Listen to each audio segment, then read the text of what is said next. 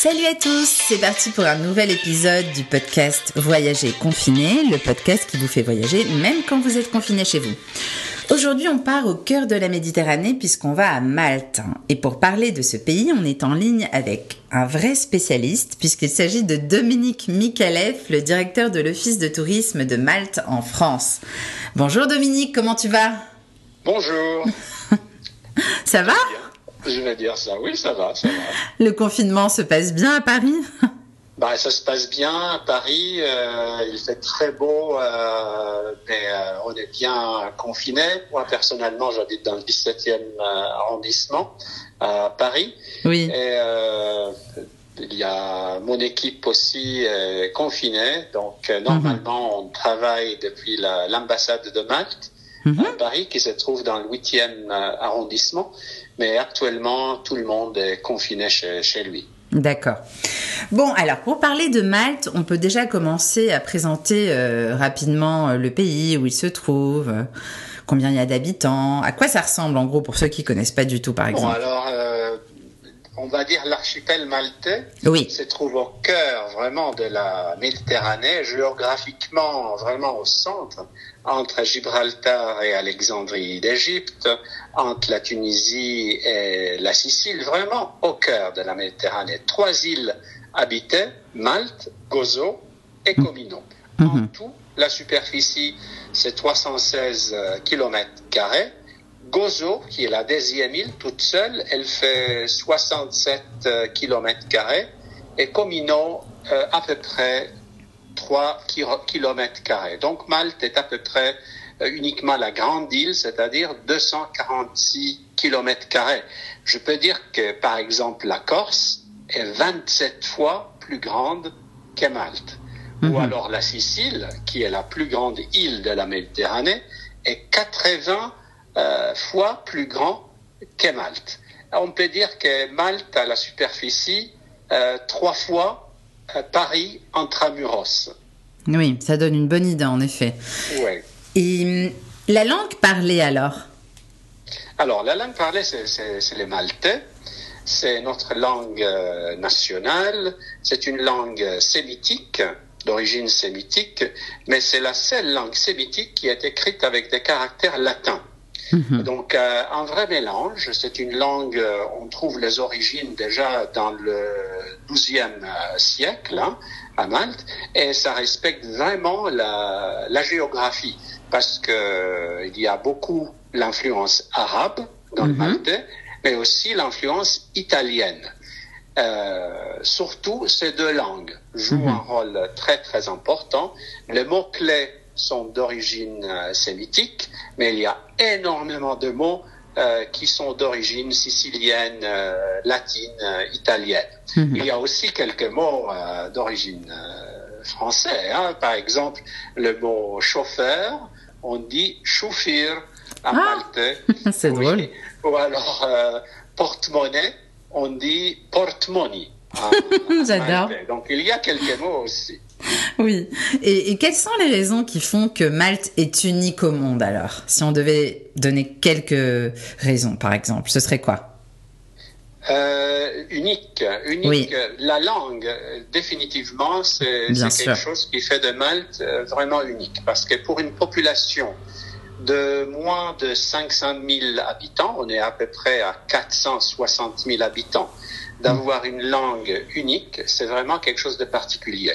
Il faut dire aussi que l'autre langue euh, officielle à Malte, c'est l'anglais. Bien sûr. Parce que les Anglais étaient à Malte pendant 164 ans, entre 1800 et 1964, et donc il y en a deux langues officielles, le maltais et l'anglais. Et d'ailleurs, beaucoup euh, viennent à Malte pour apprendre euh, l'anglais au soleil.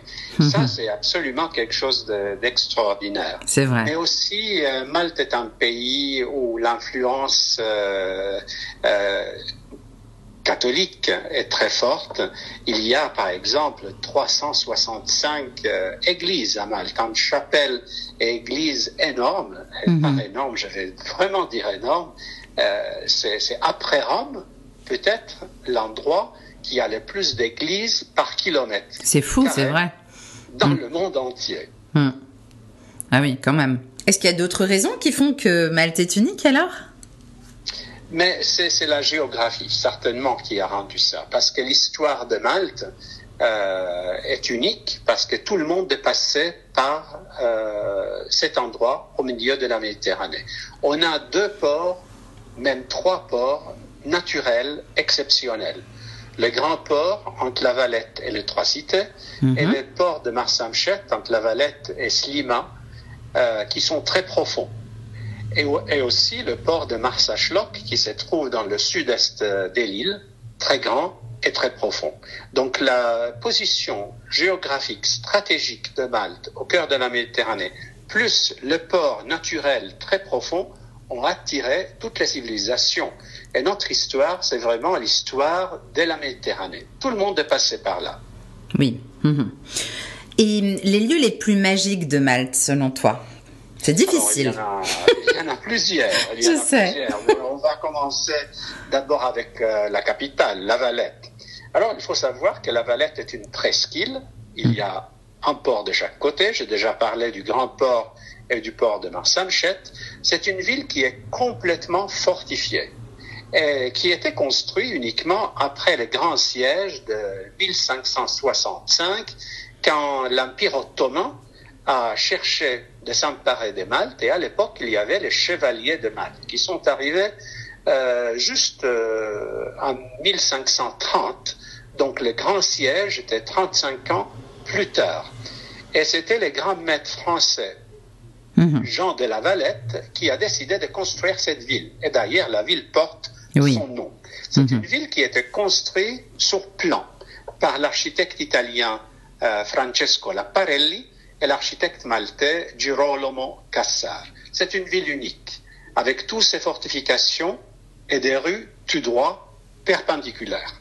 Mhm. Bien. Mais il y a aussi, et il ne faut pas oublier, surtout pas, euh, l'ancienne capitale de Mdina, qui se trouve au centre de l'île de, Malte, de l'île principale, donc sur une colline complètement fortifiée aussi. Et là, on a des vestiges euh, de l'époque euh, romaine. Euh, les Romains sont arrivés à Malte en 218 euh, avant Jésus-Christ, pendant la deuxième guerre punique contre Carthage. Et vraiment, ils ont construit cette ville qui était plus grande et ce qu'elle est aujourd'hui. Elle s'appelait Melita. Et euh, tout le monde a voulu euh, vraiment occuper le centre de l'île parce que les invasions venaient de la mer. Et c'était beaucoup plus sûr d'être euh, au centre de l'île. C'est pour ça que notre ancienne capitale était au cœur de l'île de, de Malte et pas sur la côte. Donc, euh, quand les chevaliers sont arrivés, c'était l'endroit qui était habité par les nobles maltais. Oui. Euh, c'est pour ça que les chevaliers, après le siège de 1565, ont décidé de construire la nouvelle capitale, la nouvelle ville. Mhm. Et Medina, ça vaut absolument la peine de visiter. C'est une ville fortifiée, donc, mais où les rues sont euh, étroites, tortueuses, très différentes de la Valette. Oui, je confirme. euh, médiévale par, par excellence. Mhm. C'est de très jolies villes hein, et on peut s'y promener euh, très facilement parce que c'est très piétonnier, c'est important de, le- de le rappeler Oui, peut-être. oui, c'est très prétonnier, c'est uniquement les résidents des qui ont le droit d'entrer dans la ville avec euh, leur euh, voiture. Et tout de suite, quelque chose qu'on remarque, euh, c'est la pierre hein, entre La Valette et Medina. Euh, toute cette pierre qu'on a utilisée depuis toujours, l'époque préhistorique, et j'espère que j'aurai le temps de, de parler un peu de l'époque préhistorique. On va essayer, on va essayer. cette pierre euh, couleur euh, miel qui donne vraiment euh, le caractère euh, de l'île euh, de Malte. Un autre endroit qu'il faut absolument visiter, ce sont les trois cités. Donc de l'autre côté de, de la Valette, dans le grand port. Quand j'ai dit les trois cités, c'est les villes de Vittoriosa, Mhm. euh, Cospicua et Sengler, qui ont aussi un nom maltais. Par exemple, Vittoriosa, c'est Burgu, Cospicua, c'est la ville de Bormla, et Sengler, c'est la ville de Isla, qui sont fortifiées, qui étaient fortifiées par les chevaliers du côté mer, du côté port, et aussi derrière par deux lignes de fortification absolument incroyables. On les appelle Cotonera Lines parce qu'ils étaient construits par les deux euh, frères grands maîtres espagnols Cotoner, Mhm. Raphaël et Nicolas Cotoner. Alors là aussi, il y a des choses splendides à, à visiter dans les trois cités. Et actuellement, euh, la ville de, de Burgos, par exemple, et son port, euh, la nuit, c'est vraiment quelque chose de magique. Mhm. Des autres endroits à visiter, il y a par exemple le port de Marsachloc. Là où Oui.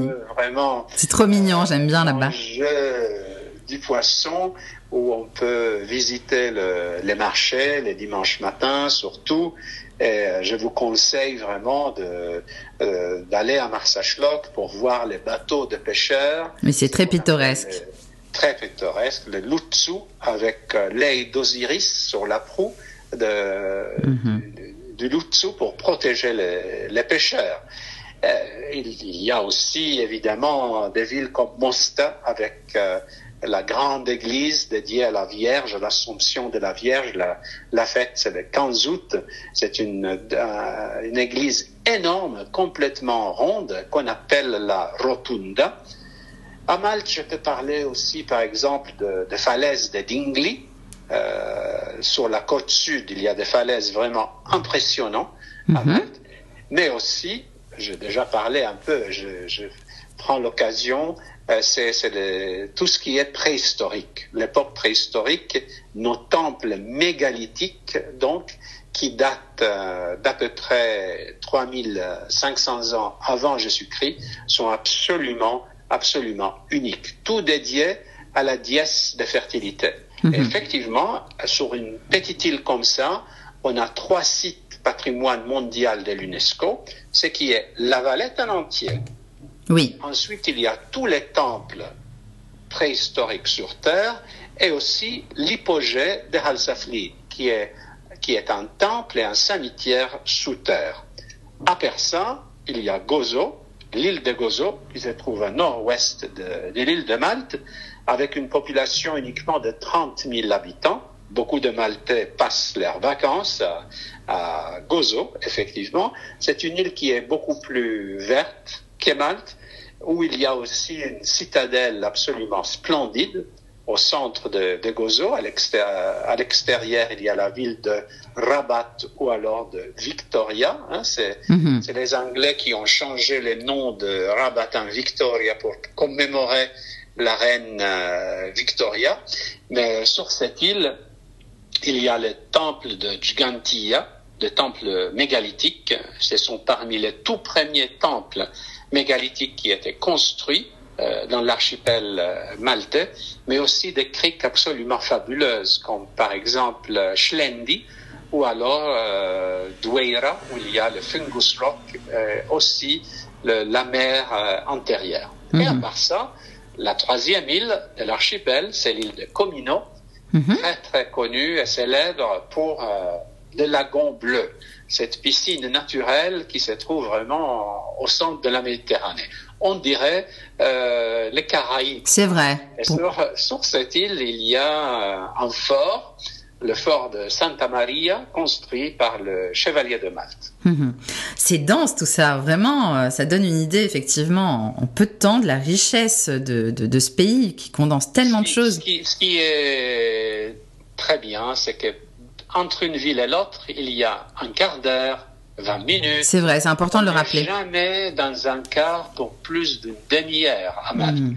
Et ça, c'est un avantage incroyable parce que pendant une journée, on peut déjà visiter beaucoup et on peut faire plusieurs choses pendant une journée. Oui, On peut visiter le matin, aller à la plage euh, l'après-midi, sortir le soir et tout ça avec calme Mhm. parce que il y a beaucoup de choses à visiter et les distances ne sont pas longues du tout. Mhm. Et des idées reçues euh, des, des Français sur Malte que tu as envie peut-être un peu de, de démonter à l'occasion de ce podcast? Oui, alors euh, un peu l'idée reçue, c'est qu'il n'y a pas de plage euh, à Malte et à Gozo. C'est vrai qu'on l'entend ça. vrai- c'est- Alors que c'est faux, on le sait. Ils sont sont, ils sont pas grands. Ce n'est pas des kilomètres et des kilomètres de, de plage.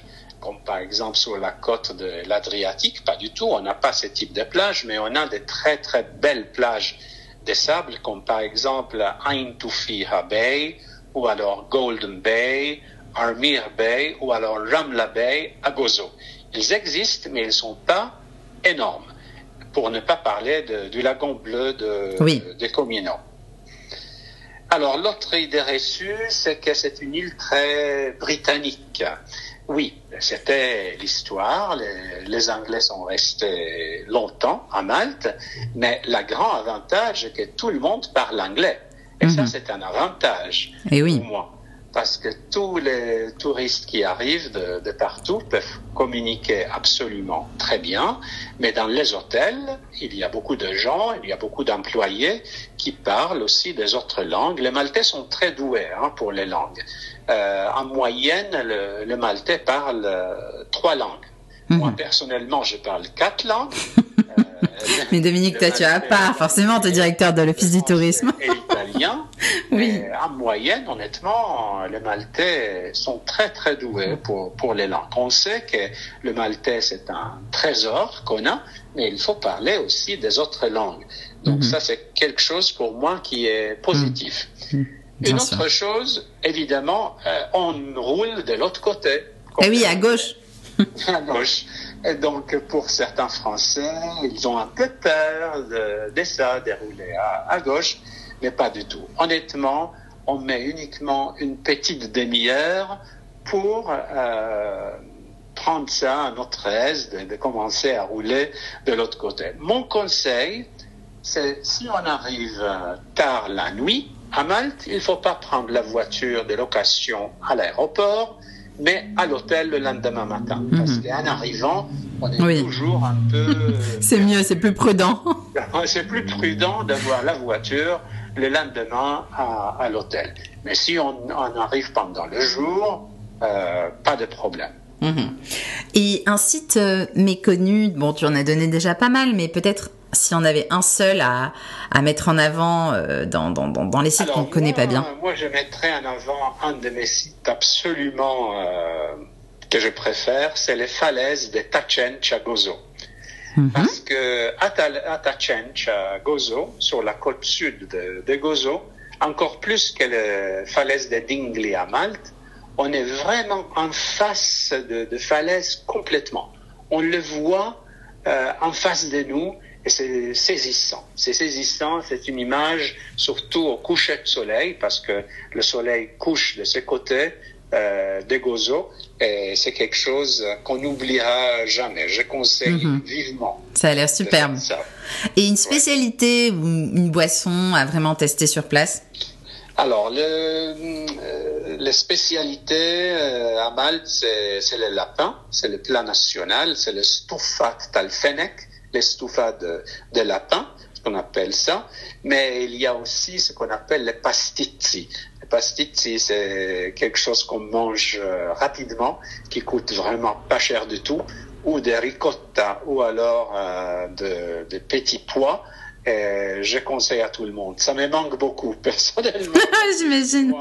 de Malte. Comme Mhm. boisson, on a une boisson euh, gazeuse qui n'est pas alcoolique, qui, qui est vraiment excellent, que j'aime beaucoup. Euh, c'est le kini. Le Mhm. kini, c'est une boisson amère, euh, faite avec des dattes, mais euh, on aime ou on n'aime pas. Personnellement, j'adore ça. Et si on pouvait définir en quelques mots le rapport qualité-prix de la destination Malte? Alors, Malte est moins cher que la France, ça c'est, sûr. Euh, les restaurants sont moins chers. Euh, pour un, un plat, on paye à peu près euh, 12 euros. Hein, pour un Mhm. plat, euh, 12, euh, 15 euros. Par exemple, le, le billet de ferry entre Malte et Gozo hein, ne coûte pas cher du tout. Mhm. Ça coûte 4,65 euros. Oui, c'est raisonnable. Et quelque chose de très particulier, on paye au retour de Gozo. Donc, quand on est à Malte, à Chirkawa, dans le nord de l'île de Malte, on monte sur le bateau et euh, on paye pas. Ah, c'est En rigolo. voiture, on monte. Mais au retour, il faut acheter les billets. On est sûr que les gens qui vont à Gozo vont retourner à Malte et donc Eh oui. les gens ne sont pas obligés d'attendre un fil deux fois. mais ils achètent le billet une seule, une seule fois. D'accord. Bah, Heritage Malta, qui est responsable de nos euh, sites euh, historiques et musées, par exemple, offre la, la possibilité de visiter tous leurs sites.